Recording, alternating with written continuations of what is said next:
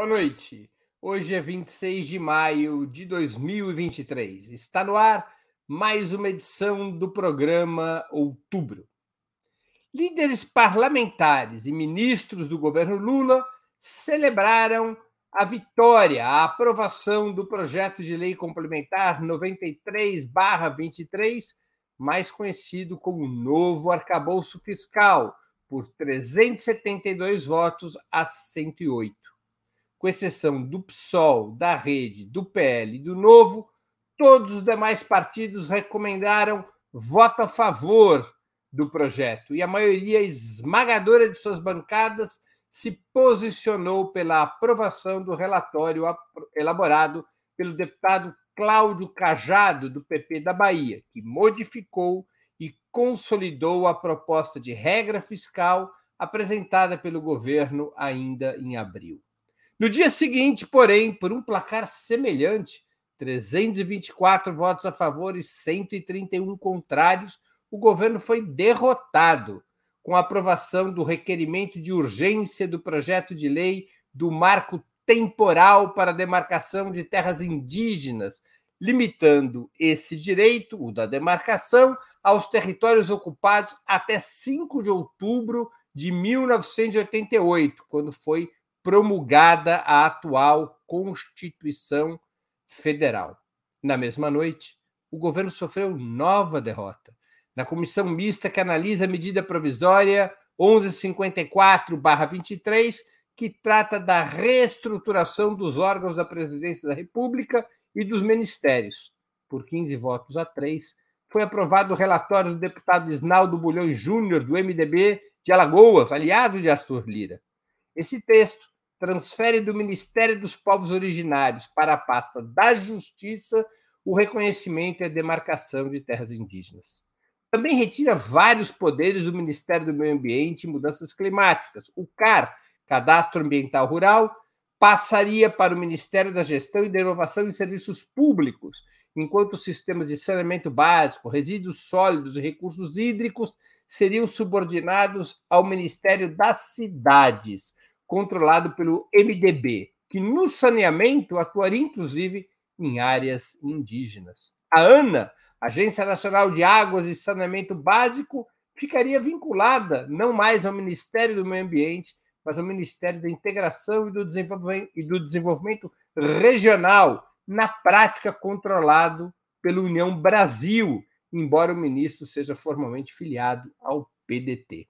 Tem mais pelo relatório Bulhões, esse que foi aprovado por 15 votos, a ABIN, Agência Brasileira de Inteligência, voltaria ao Gabinete de Segurança Institucional e seria novamente comandada por um general, seria novamente subordinada a ABIN a um general, o general Amaro, que comanda o Gabinete de Segurança Institucional.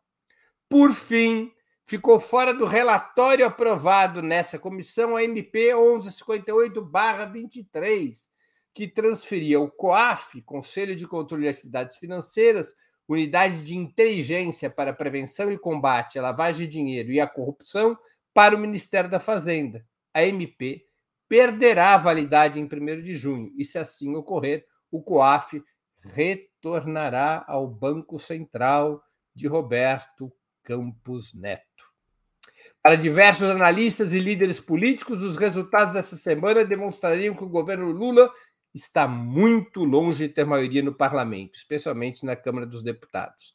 Somente conseguiria se sair vitorioso em questões relevantes quando toca a mesma música do chamado Centrão, o nome fofo do bloco conservador que atualmente oscila entre a extrema-direita e a esquerda, sob a batuta de Arthur Lira, o presidente da Câmara dos Deputados. Percebendo a fragilidade da base parlamentar do governo e a política de evitar conflitos a qualquer custo, que estaria sendo determinada pela articulação política governamental, o principal grupo da Câmara, a bancada ruralista, teria desencadeado uma ofensiva de assédio e encurralamento ao Palácio do Planalto para mostrar quem manda no jogo político. Para analisar essa situação, hoje estaremos com Vanessa Martina Silva, jornalista, mestranda do PROLAN, Programa de Integração Latino-Americana da USP, e editora da revista eletrônica Diálogos do Sul. Gustavo Conde, mestre em Linguística pela Unicamp, comunicador e jornalista, fundador do canal do Conde, coordenador de mídias sociais do grupo Prerrogativas. E José Genuíno, histórico militante da esquerda brasileira, ex-deputado federal e ex-presidente nacional do Partido dos Trabalhadores. Em, no, em nome de Opera Mundi, eu cumprimento os três convidados. Também informo que faremos o possível para ler eventuais perguntas da audiência, com prioridade aquelas realizadas por membros de nosso canal no YouTube ou que forem acompanhadas por contribuições através do Super Chat e do Super Sticker. Antes de começar com as perguntas, eu quero manifestar minha absoluta e total solidariedade a José Genuíno. O ministro Antônio Dias Toffoli, nesta semana, reconheceu ter votado pela condenação do ex-presidente do PT, mesmo estando convencido de sua inocência, na ação penal 470, mais conhecida como processo do mensalão, em 2012. O motivo alegado, se não o fizesse, estaria alijado da votação de dosimetria da pena que seria imposta a genuíno, pois a regra então fixada era que apenas poderiam votar no estabelecimento dessa sentença os ministros que tivessem optado pela condenação do réu. Tal fato é revelador da perseguição judicial sofrida pelos petistas que eram réus naquele processo, em particular José Genuíno, e da deformação do sistema de justiça, com a Corte Suprema operando para transformar inocentes em culpados apenas para satisfazer e alimentar a fúria reacionária que então se armou contra o PT e o seu primeiro governo. Passo à primeira pergunta de nossa noitada.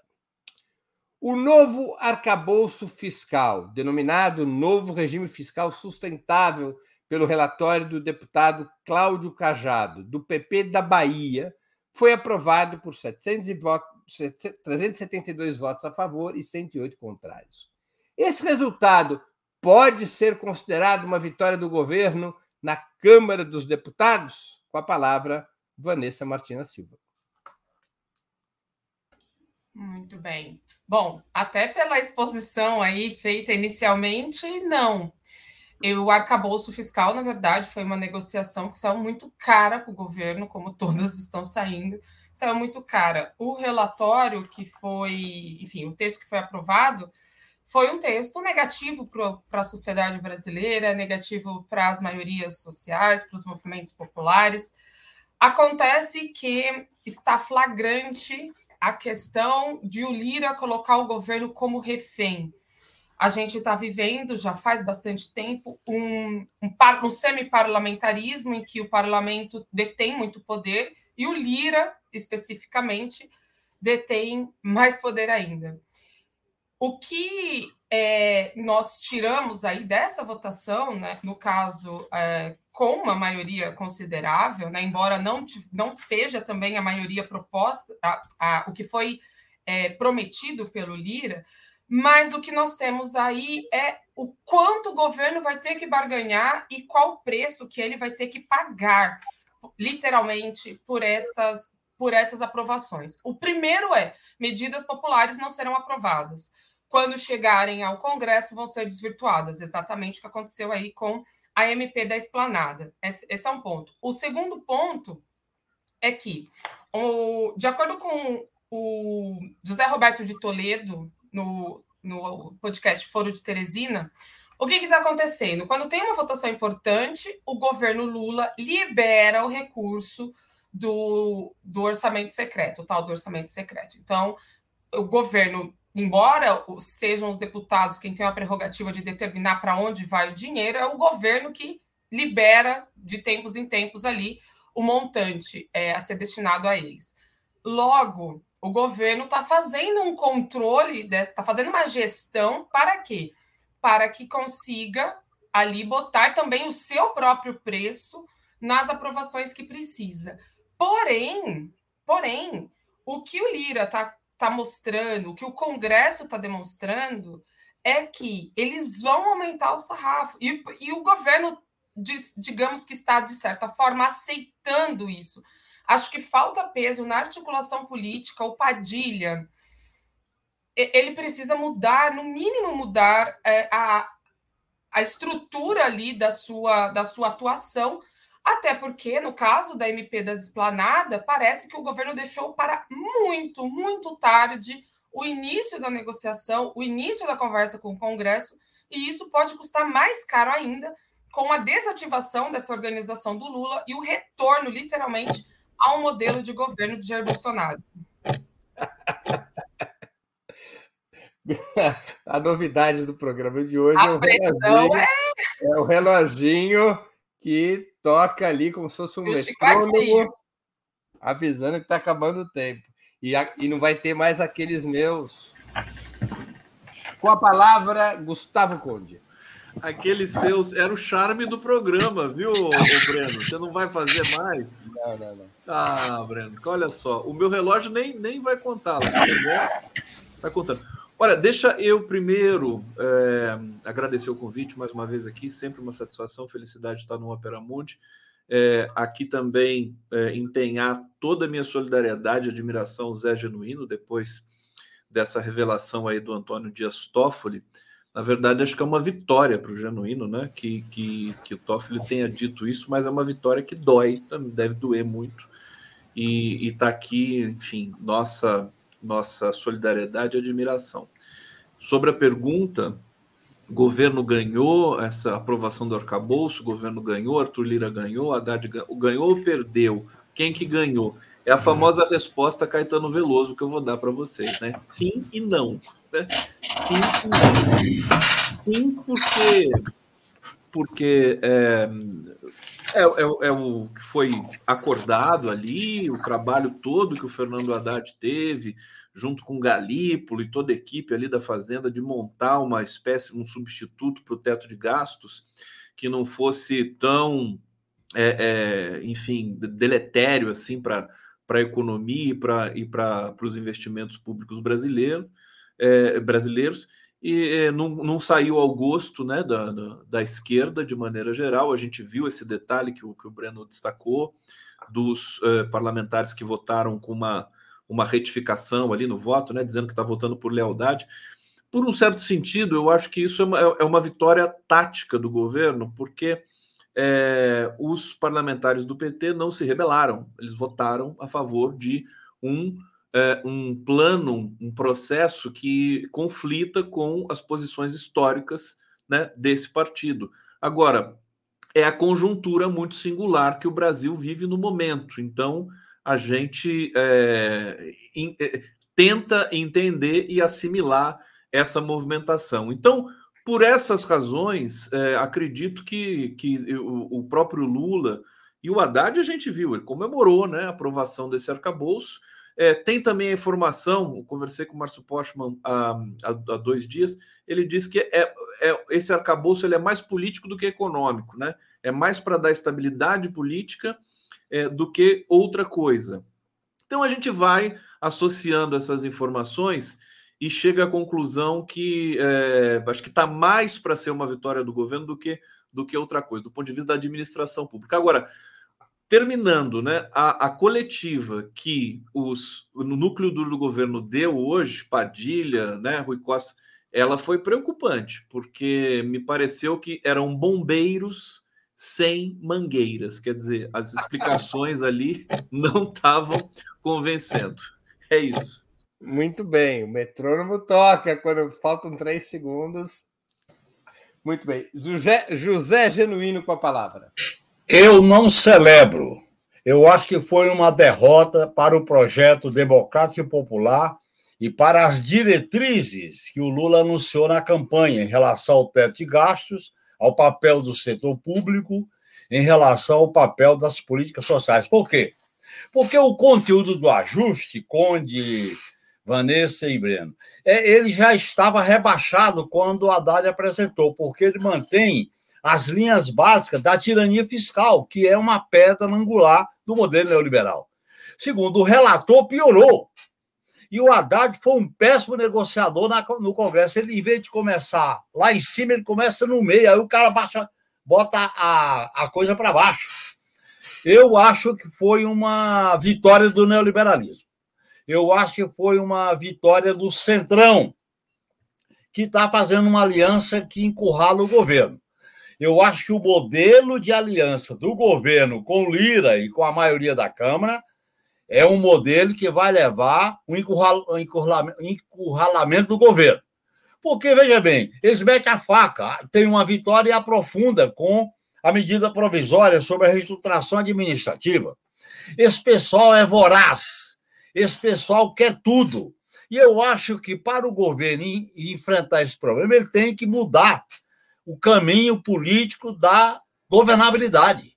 O Lula tem que se comunicar mais com a sociedade defendendo a plataforma. O núcleo político do governo está na defensiva. A bancada do PT tem que polarizar mais junto com a bancada de esquerda. E, nesse sentido, eu estou afinado com a nota assinada pelos 22, 23 deputados marcando por só. Aliás, eu fiz isso durante muito tempo na Câmara.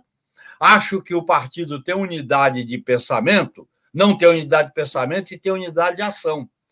E como eu defendo, Breno, é uma articulação à esquerda no apoio ao governo para combater a extrema-direita, combater a velha direita e combater o imperialismo, eu acho que é fundamental essa articulação por dentro da bancada, por dentro do PT, com os demais partidos de esquerda. Portanto, eu acho que é preocupante a maneira como o governo está negociando com o Centrão. No meu modo de entender, é uma negociação que está aprisionando o governo e o governo negando o seu programa democrático e popular de reconstrução e de transformação, que eu acho que seria o lema melhor para a campanha. Portanto, eu estou preocupado e me afino com os 22, 23 deputados do PT que marcaram posição. Muito bem. Vamos à próxima pergunta, exatamente sobre um tema que o Conde e o Genuíno já tocaram, mas que a gente precisa aprofundar. Como vocês avaliam a atitude da Federação Sol Rede, que faz parte da base do governo, mas votou contra o arcabouço fiscal, e a posição dos 22 deputados petistas, mais um do PCdoB, que votaram a favor por lealdade ao presidente Lula e disciplina de bancada, mas fizeram uma declaração de voto fortemente crítica ao relatório Cajado e ao arcabouço fiscal. Essa atitude do PSOL e da Rede e dos deputados do PT e um do PCdoB não fragiliza o governo Lula? Com a palavra, Gustavo Conde. Vamos lá, eu acho que não fragiliza. Eu acho que esse, minha opinião, o, esse, esse espírito crítico, né? É, antes do, do, Lula assumir, eu, vinha dizendo que o, o, o partido de oposição, né, é, que deveria, para, para o qual a gente deveria prestar muita atenção nesse Lula 3, seria o próprio PT. Quer dizer, o PT que tem as condições de fazer as críticas qualificadas e não essa pistolagem da extrema-direita e outras, outros setores aí, centrões e bancadas do agro, da religião, etc. É, eu acho que essa, essa o, o, voto do PSOL, né? Eu acho que está é, é, tá dentro de uma normalidade. Eu fiquei muito impressionado ontem, vou colocar aqui nessa resposta junto com. Vou, vou juntar aqui, né, como se diz no direito, é, a fala do Lula ontem na Fiesp, porque ele disse que assim, política é a política, né? É, é, deixa quase que a gente também encurralado, né? Porque ele diz: se você sair da política, o que, que sobra? Fica uma coisa muito pior. Então, é, o próprio PSOL se manifesta, é a diversidade. Nesse sentido, né? Pode até parecer uma coisa meio poliana, né? Tá tudo ótimo, mas não é isso. É que é, é, os, os parlamentares, por exemplo, do PT que divergiram do arcabouço, puderam se manifestar, mas eles têm o papel de prestar lealdade é, ao governo. É até interessante, eu estou muito curioso para ver o Genuíno responder essa questão, porque ele foi parlamentar, né? E eu gostaria de saber o que, que ele é, faria numa situação como essa. Agora, é, é pensando também, Breno, no, no, nos governos anteriores do Lula, para fazer uma comparação assim muito rápida, né? É, não sei se era tão diferente, né? Quando o Lula tinha na base o PP, o MDB, né? Eh, eu acho que esse jogo do Congresso brasileiro ele é meio repetitivo. É claro que a gente teve uma degradação depois do golpe e depois do Bolsonaro, depois desse superpoder que foi dado aí ao Arthur Lira. Ele está mal acostumado, ele realmente vai querer mais espaço o tempo todo. Mas é o que o Lula falou na Fiesp, quer dizer, política, você não pode ter medo da política, não pode se assustar. Ele disse que leu os jornais e falou assim: pensei que o mundo tinha acabado, né? Mas não acabou. É, eu, eu, e aí eu entendo que, que o, o, Lula tá, ele não, ele tem esse perfil realmente de negociador, todo mundo conhece, né? É, o que me preocupa é esse é, as lideranças, né? As lideranças, eu acho que um, um, um processo mais crítico de, de algum confronto precisa existir, e eu estou vendo que o governo ainda está patinando nessa, nessa organização. A organização não foi é, vai ser questionada ali pelo né, por essa comissão, mas a organização que diz respeito ao próprio governo, ela me parece um pouco fora de mão ainda. É isso. Com a palavra José Genuíno. Bem, Conte, eu várias vezes eu fiz esse procedimento de votar e marcar a posição com declaração de voto. Por quê? Porque eu, como defendo um partido democrático de massa como o PT, você tem unidade de ação e não unidade de pensamento. Portanto, eu acho que é legítimo a bancada ou parte dos deputados declararem o voto e, na ação que é o voto, votarem com o governo. Segundo, eu enfrentei a crise dos deputados, quando era presidente do PT, que votaram contra a reforma da Previdência. Eu acho que eles deviam ter se manifestado contra a reforma da Previdência quando eu era presidente do PT, mas a ação, a ação política do representante do partido tinha que ter uma centralidade da disciplina. Por isso que houve um processo de expulsão que hoje eu faço até uma avaliação autocrítica que não era o caso e eu era presidente do PT. E aí eu queria entrar no debate de mérito. A política é política, mas a política tem que ter tem que ter projeto, tem que ter futuro, tem que ter lado. A política não é uma mera acomodação do status quo. Você tem que fazer a disputa, você tem que ter marcar a posição, você tem que sinalizar, você tem que enfrentar.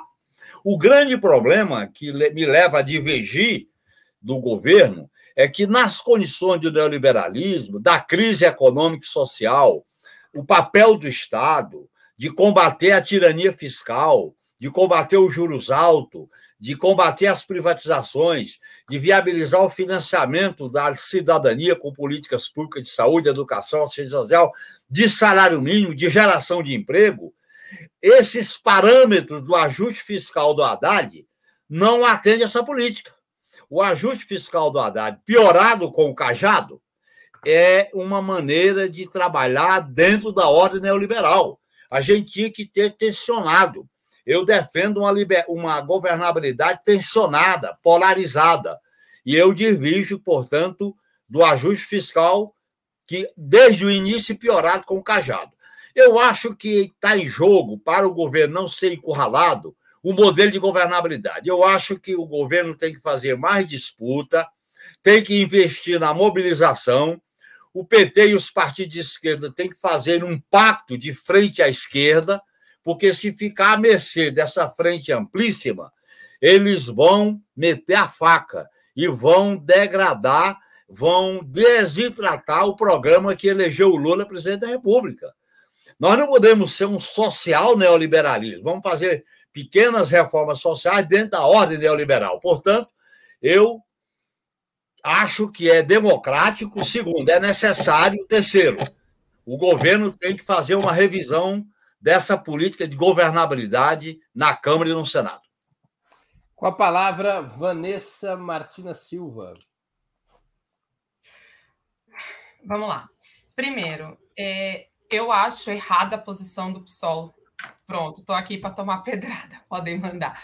Errada a posição do PSOL. Se o PSOL está construindo este governo, embora não tenha pedido o ministério, mas tem ministério, tem a Sônia Guajajara no ministério.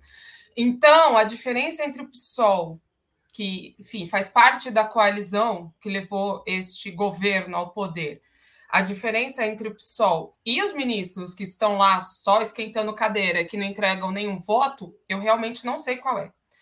Com relação aos deputados do PT que votaram a favor, porém com voto crítico e detonando a proposta, eu acho corretíssima. E aí assino, subscrevo completamente o que o Genuíno colocou.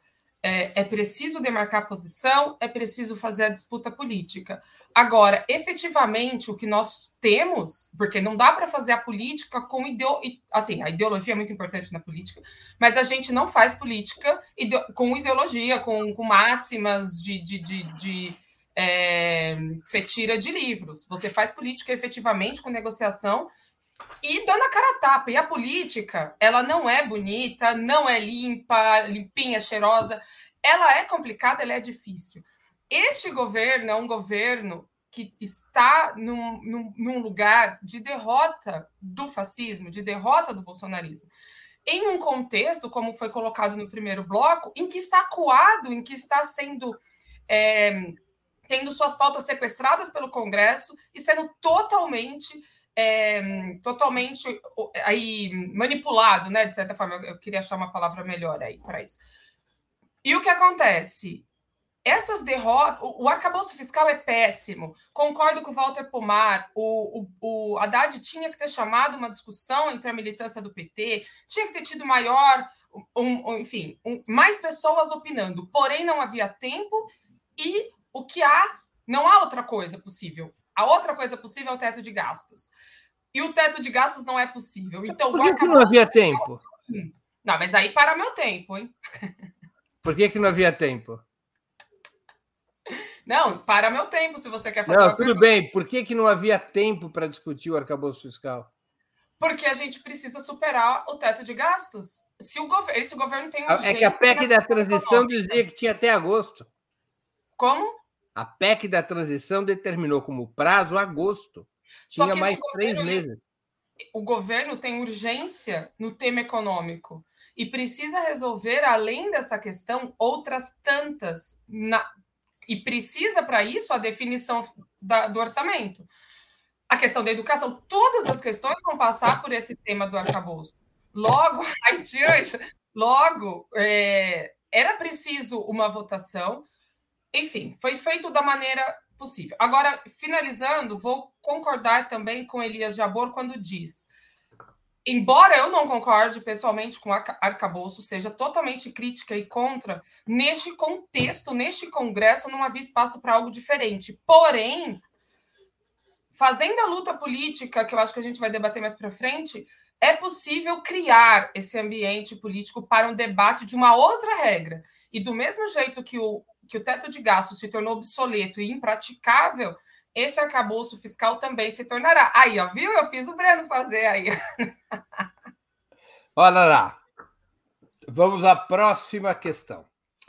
No dia seguinte à, votação, à aprovação do regime fiscal, como eu já disse na introdução do programa, o governo foi derrotado, tanto na votação do requerimento de urgência para demarcação de terras indígenas, quanto no debate em comissão mista sobre a organização dos ministérios, esvaziando poderes das pastas de meio ambiente e povos originários, além de devolver a ABIN para o Gabinete de Segurança Institucional.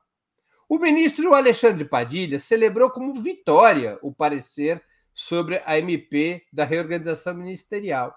E o presidente Lula discursou na Fiesp dizendo que era uma situação normal e que o jogo estava começando.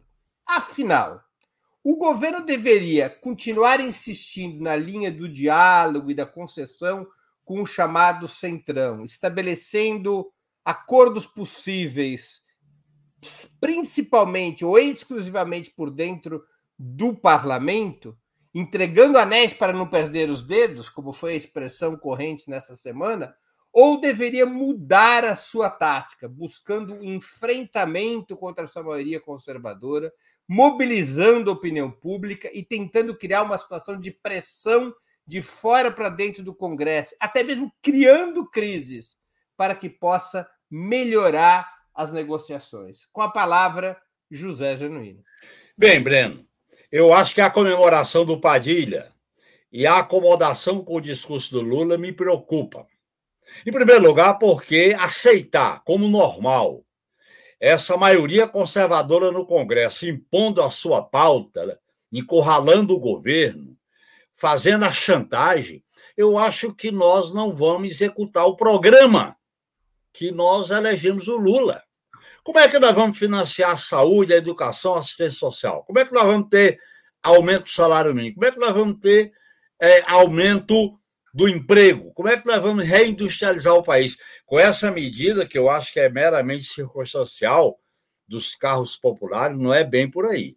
Eu acho que a, a, a nossa, o nosso desafio é, para governar realizando mudanças e reconstruir o país, nós temos que, ao mesmo tempo, combater a extrema-direita, que está um pouco acuada, mas tem que combater a velha direita neoliberal, que eu acho que o governo está com muita ilusão nela, e, evidentemente, influenciar numa nova ordem mundial multipolar, que eu acho que o governo está com posições ambíguas.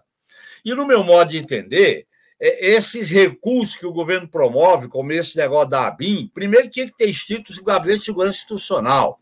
Aí vem para a ABIN, para a Casa Civil, agora volta a ABIN, é a pressão dos militares. Isso se chama tutela militar que o Lula está aceitando.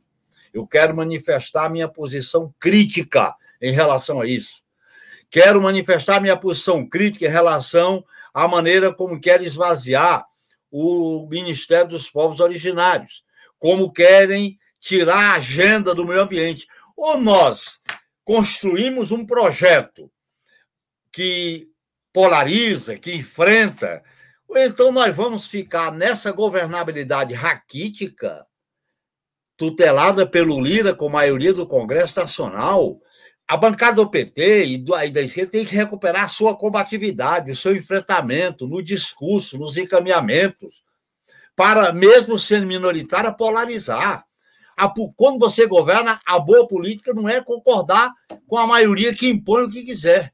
Você tem que polarizar, tem que dificultar. Aliás, isso é consequência da tática errada que foi adotada de uma aliança com o Lira, de apoiar a sua candidatura sem impor condições.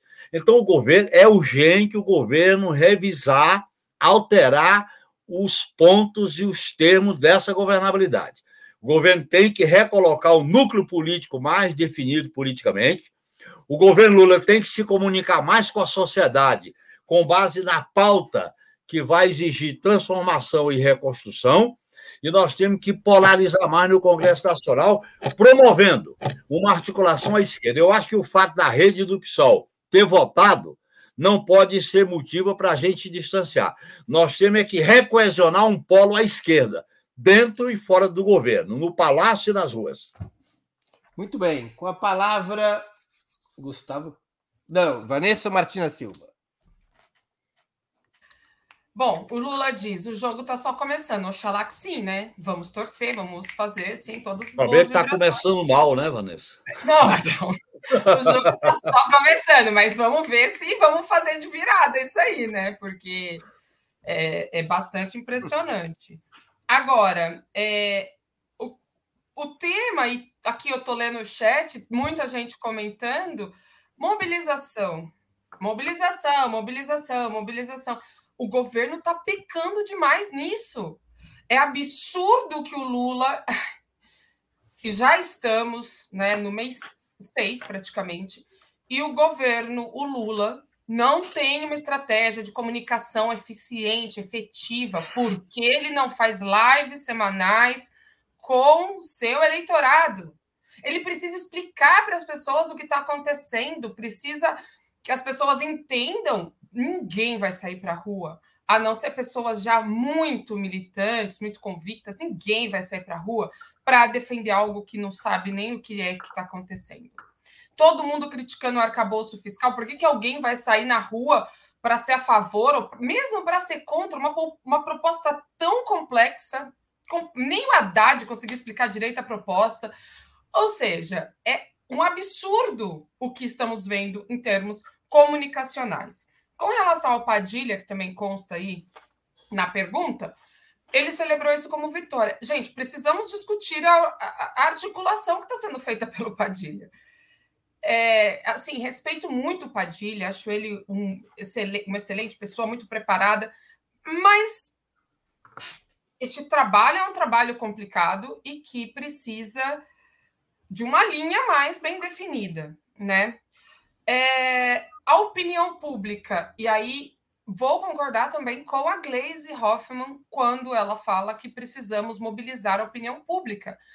Não só, eu acho que parte de um, uma escala, vamos dizer assim. Uma escala no sentido, precisa mobilizar, precisa articular é, a opinião pública no sentido, quer dizer, a população, né, o povo, no sentido primeiro de opinião pública, de explicar o que, que o governo está fazendo, onde ele quer chegar com as coisas que está fazendo. Tipo, a gente está aqui criticando bastante o Haddad. Por que o Haddad não vem aqui explicar para a gente? Olha, eu fiz isso, mas quero chegar em tal lugar, isso vai.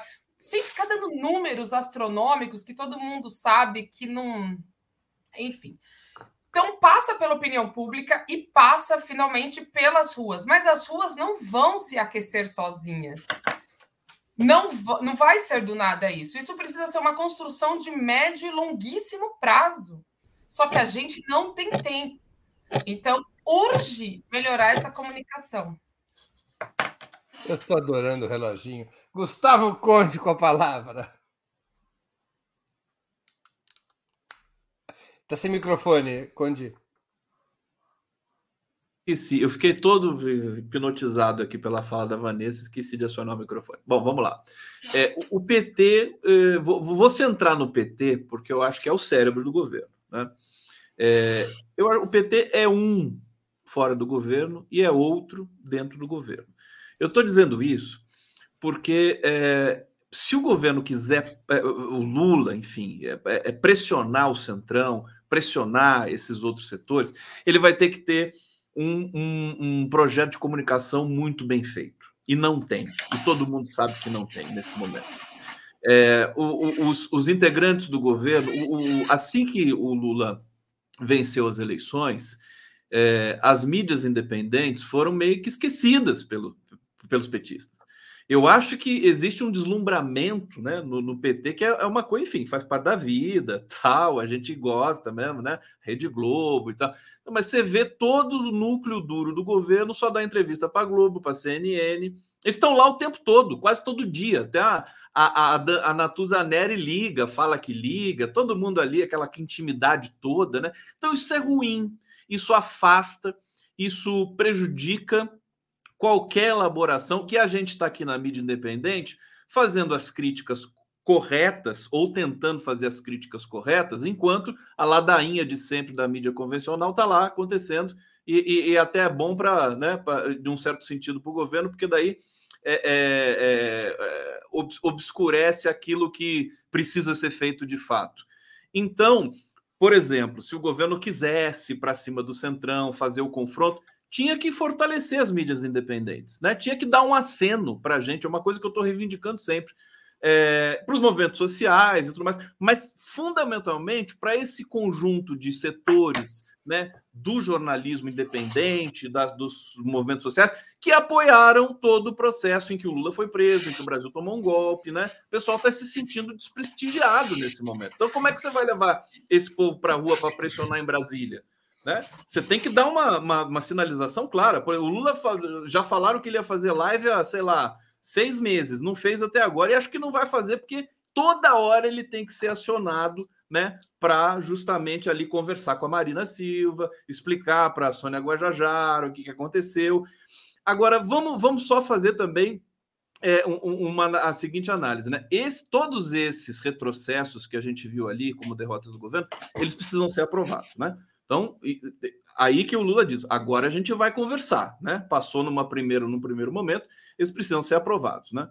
Vamos ver se eles vão ter força para isso. Aparentemente vão ter. Né? A calma do Padilha dizendo que foi uma vitória realmente surpreendeu e foi um alerta para muita gente. Falou: o que está acontecendo? Muito bem, antes de continuarmos, eu queria pedir a contribuição financeira de vocês para o Opera Mundi. Há seis formas de fazê-lo. A primeira é a assinatura solidária em nosso site, operamundi.com.br apoio. A segunda é se tornando membro pagante em nosso canal no YouTube. Basta clicar em Seja Membro e escolher uma opção no nosso cardápio de opções. A terceira e a quarta contribuindo agora mesmo com o Super Chat ou Super Sticker. A quinta, através da ferramenta Valeu, valeu demais quando assistirem aos nossos programas gravados. E a sexta é através do Pix. Nossa chave no Pix é apoie.operamundi.com.br. Eu vou repetir, nossa chave no Pix é apoie.operamundi.com.br. A mais eficaz de todas as armas contra as fake news é o jornalismo de qualidade. Apenas o jornalismo de qualidade coloca a verdade acima de tudo. E esse jornalismo que Opera Mundi busca oferecer todos os dias depende da sua contribuição, do seu engajamento, do seu bolso.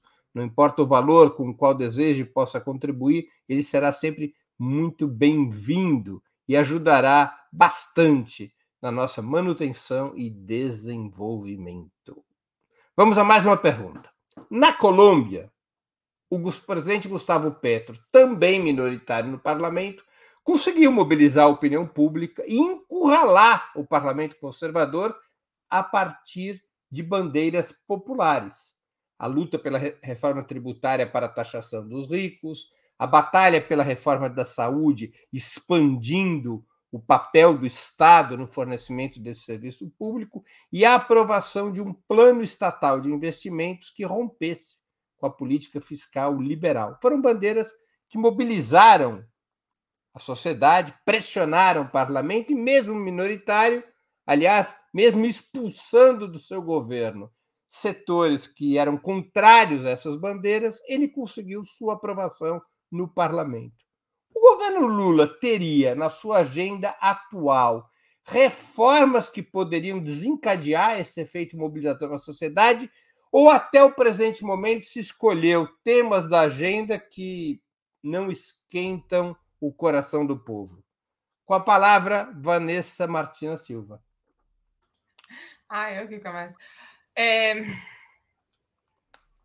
Que difícil, Breno. Eu acho que o governo não tem assim essa pauta tão quente, não.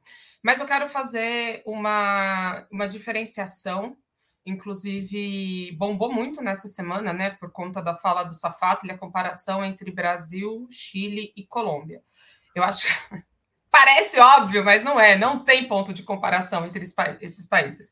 Primeiro, a Colômbia vinha, a Colômbia e Chile vinham, esses governos, eles são reflexo de um movimento de massas. Porém, Chile eu já quero descartar de cara. Por quê? Porque no Chile foi dado um golpe, entre aspas, antes da eleição. Lá tem um, um, um, um lá tem prévias eleitorais, onde os candidatos são escolhidos em voto aberto. O candidato preferido era, sempre esqueço o nome dele, mas era Daniel um cara.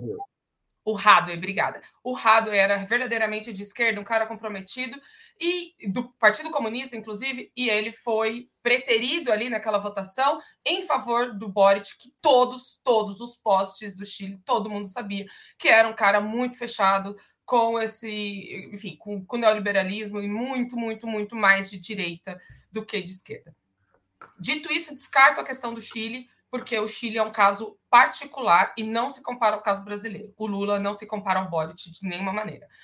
Pegando o caso da Colômbia, também é incomparável, porque a Colômbia vinha num ascenso das massas. Nós tivemos ali o estalido social, que também teve no Chile, tivemos o estalido social. É deste movimento que surge. O Gustavo Petro já era um político conhecido, mas é desse movimento que surge a condição para que Gustavo Petro e a esquerda, pela primeira vez na história da Colômbia, pudessem chegar ao poder.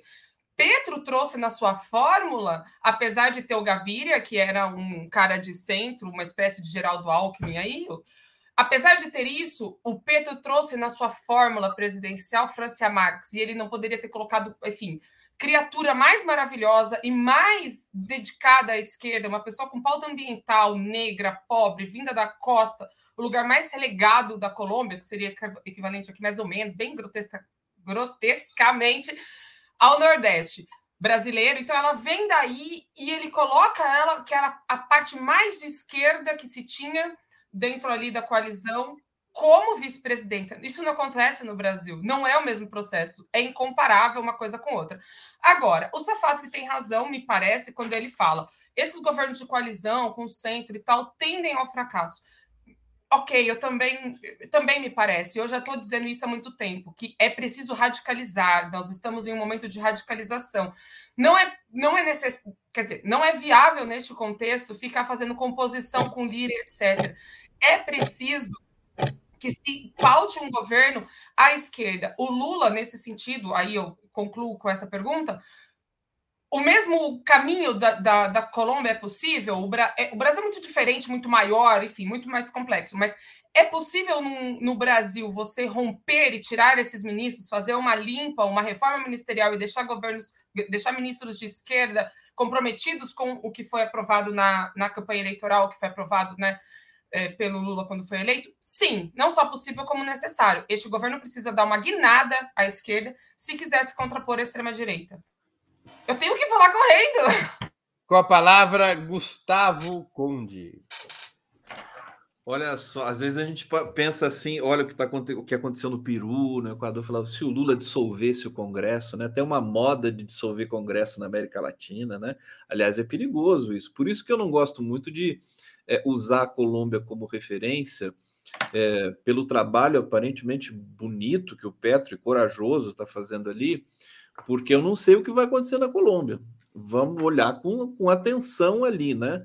Essa, essa tática de é, usar, usar não, quer dizer, de legitimamente né, trazer o povo para pressionar, Congresso e tudo mais, ela, ela é, enfim, bonita, mas em geral, na América Latina, ela pode trazer alguns problemas. Não sei é, é se vocês concordam com isso. É, eu acho que, é, nesse sentido, é, entre ficar negociando com, com o Centrão é, e, e, fazendo o confronto, é, aquilo, é, é, um pouco aquela outra questão, né?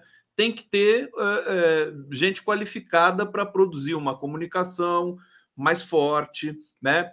Tem que ter as estratégias, quer dizer, não deixar certos setores assim. O PT tem uma mania também. Eu estou aqui hoje trazendo aqui as, as, críticas que eu sempre tenho ao partido que eu, ao, ao, qual me identifico desde muito tempo e continuo me identificando, é, de não se meter em certas coisas assim, é republicano demais. Por exemplo, esse espaço, esse espasmo da Lava Jato de destituir o juiz é, Eduardo Apio da vara de Curitiba, né? Agora a gente sabe o Pedro Serrano vai ser o defensor do, do Eduardo Apio. Quer dizer, isso é um, é, um, é um sinal de alerta. Quer dizer, a Lava Jato está aí, não, não, não acabou. Inclusive, também, hoje conversei com o Pedro Serrano, o, o, o Serrano falou o caso do Genuíno, né? Do Toffoli, essa história que significa que naquele momento o STF estava sequestrado por essa chantagem que, que pairava juntamente com a Lava Jato.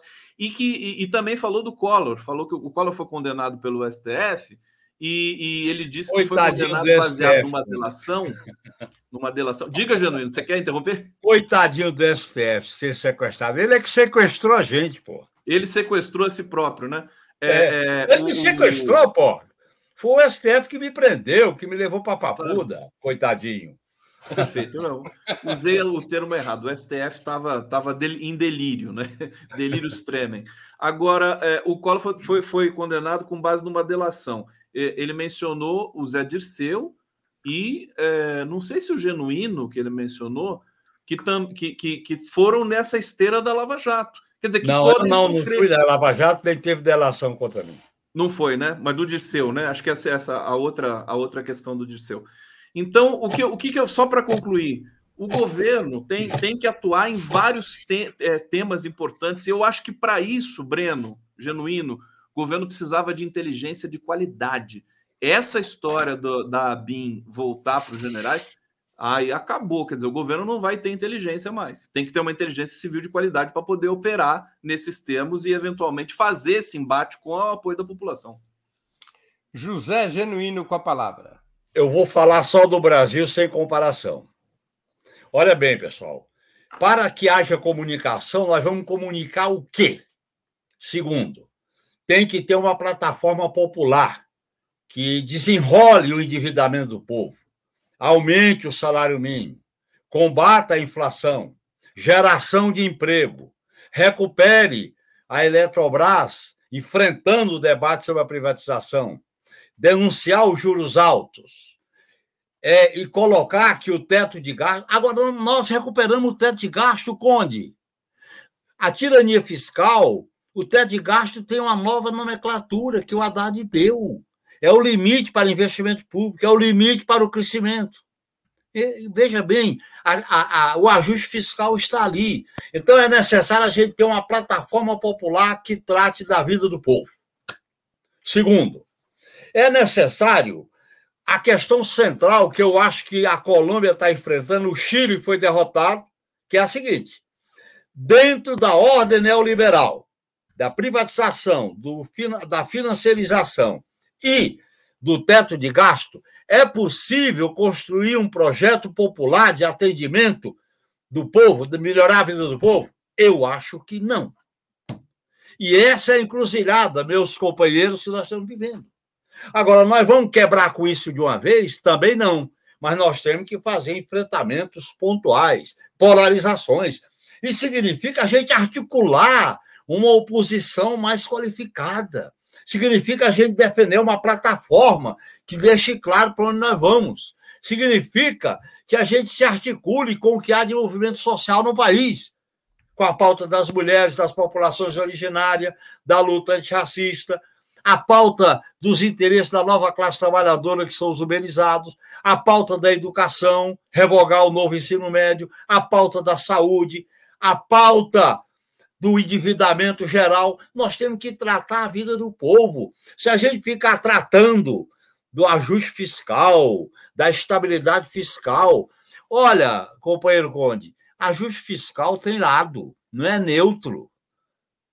Quem é que vai se beneficiar com esse ajuste fiscal? É o sistema financeiro, são os monopólios, é o agronegócio. Portanto, eu acho que o nosso governo tem que ter uma política de enfrentamento.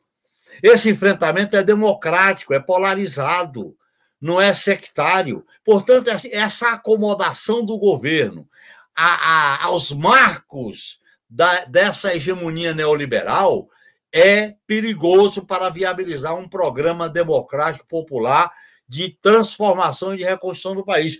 Aí eu me associo com a experiência colombiana. O que o que, que o Petro está colocando? Olha, nós temos que fazer alguns enfrentamentos seletivos para viabilizar o programa que o elegeu. É simples assim. E eu acho que a maioria do governo, a maioria do PT, está se considerando aliviada porque criou estabilidade política. Eu fiquei impressionado com a a avaliação do Márcio Postman. A grande vitória do plano do, do, do ajuste é não ter risco de impeachment do Lula. Que é isso? Nós vamos aceitar o modelo neoliberal para continuar governando? Não pode ser esse caminho. Esse caminho é, é, é, é rebaixado, esse caminho. Aí nós temos que fazer o debate, a conversa, a discussão. Não é, é articulação política, não é só a comunicação. A comunicação é, é consequência do que nós vamos comunicar. E eu acho que está faltando um posicionamento político mais claro em torno de bandeiras e de popular. E desculpe acrescentar um pouquinho. O problema do golpe de 2016, será que não parece um pouco isso? Quando a gente botou o Levi para fazer ajuste fiscal, para achar que segurava a Dilma, não segurou. Essa turma quer sangue, essa turma quer lucro. O capital não é humano, o capital é sangue de barata, Conde, não tem jeito. Muito bem, vamos à última questão da noite. O governo Lula lançou, no dia 11 de maio, em Salvador, o PPA participativo. PPA é Plano Plurianual. Trata-se de um sistema consultivo com representantes da sociedade civil e votação popular na plataforma Brasil Participativo para definir os investimentos prioritários no plano plurianual. Esse plano é quadrenal e faz parte do modelo orçamentário previsto na Constituição, ao lado da LDO, Lei de Diretrizes Orçamentárias, que define as prioridades anuais, e a LOA, Lei Orçamentária Anual, que é o orçamento propriamente dito, que define as execuções orçamentárias. Vocês acham que esse mecanismo, o PPA participativo, poderia representar uma nova forma de governabilidade ou, por hora, seria apenas um mecanismo lateral, secundário, periférico na gestão do Estado, mais um mecanismo, digamos, de marketing do que propriamente de intervenção popular no Estado. Com a palavra, Gustavo Conde. Olha, tá, é uma pergunta, já tá, a resposta está ali contida, né? Aliás, é um, é um, seria maravilhoso se isso pudesse ser o, o, o novo, é, o, o, a representação, o uso do orçamento e tudo mais, né? Ser discutido com a sociedade, né? Em forma de comitês e tudo mais. Isso é a cara do Partido dos Trabalhadores histórico, né? Eu acho que seria é, fantástico. É, seria, seria. Monta o orçamento participativo. Né? Isso, orçamento participativo. Uma nova, uma nova forma, acho que esse que é a chave, né? Uma nova forma de governabilidade. Porque esse sistema, só o, o problema acho que é assim, o Lula herdou um, um, um ônibus em movimento, né? O navio está em movimento. Então, eh, para se romper com esse com esses maus é, esses maus é, usos aí né, do, da, da, representação política do passado recente né, e quente, né, tem que talvez fazer uma transição. Eu acho, eu, eu, fico pensando e me perguntando, Breno, Vanessa e Genuíno, é, o Lula sabe muito bem, ele é um dos mais experientes né, políticos do país e do mundo, que se ele não entregar né, um resultado para a população, né, a diminuição da fome, é, o salário, um salário mais é, é interessante para o trabalhador, mais emprego, ele vai ser, ele vai ter problemas nas eleições de 2024, 2026, etc. Então, eu, eu custo a crer que, por exemplo, o arcabouço, é, é, às vezes, assim, de, como se eu pudesse sonhar, né? Acho que o arcabouço é uma armadilha, né? Isso é uma armadilha para fazer com que a direita, os neoliberais, pensem que eles estão no comando, quando na verdade tem uma outra coisa acontecendo ali por trás. Agora, não dá para acreditar muito nisso, porque embora o Lula seja genial, eu não vejo essa genialidade no, no, na esplanada dos ministérios, a exceção ali do Ministério da Justiça, em que o Dino tem uma desenvoltura fantástica, é, dos direitos humanos, é, existe um, é, um problema que acho que decorre também da desorganização, da estrutura do governo que foi ali é, destruído pela, por, por, Bolsonaro, Temer, congêneres e tudo mais. Então, é, é, sonhar um pouco. Hoje eu tive um. um é, numa das, das lives que eu fiz, é, apareceu uma, um comentarista, né, um, um, internauta dizendo assim: o Lula está pensando em 2026, está pensando mais a longo prazo do que simplesmente quatro anos. Eu achei que não era tão inverossímil assim, quer dizer, você ter uma, um comportamento mais suave no primeiro ano de governo para depois descer a lenha, né? Vamos torcer, viu, Breno, para que seja assim, para a gente poder é, realmente mobilizar de novo, porque senão a militância vai desmobilizando aos poucos, né? Até chegar em 2024, 2026. Muito bem, com a palavra José Genuíno. Olha, Conde, é, né, o PPA, e eu acrescentaria o Conselhão, são iniciativas laterais, secundária, que não é de participação popular. Participação popular é a relação do governo com os movimentos sociais e com as bandeiras de luta da educação, da saúde, do salário mínimo, dos uberizados, do, da reindustrialização do país. É, é, eu acho que essa, esse PPA, aí, inclusive, quando foi lançado na Bahia, cometeram um equívoco. Desconvidaram o MST para falar na, no lançamento do PPA. Ainda teve esse porém. Então, eu acho que isso aí não adianta. Quando eu falo participação popular, não é nem o conselhão, que é para enfeite, aquela reunião zona. Aquilo ali não decide nada, aquilo ali é para efeito formal, e nem o PPA. Quando eu falo participação popular, é uma espécie de concertação com as lutas, com as bandeiras, respeitando a autonomia dos movimentos, movimento sindical, movimento popular, movimento do sem terra, movimento do sem teto, a questão, por exemplo, da luta feminina, da luta antirracista, dos povos originários. É esta interação participativa, respeitando a autonomia dos movimentos, que eu acho que é participação popular. E a governabilidade, centrada nisso aí, é uma governabilidade criativa, tensionada, que mobiliza. Isso é que tem que ser criado, ser articulado. Eu acho que a grande tarefa do PT hoje seria sair um pouco dos palácios e começar a reunir com os partidos à esquerda, com os movimentos sociais, fazer uma grande conferência popular no Brasil, apresentar uma carta de reivindicações populares ao Lula.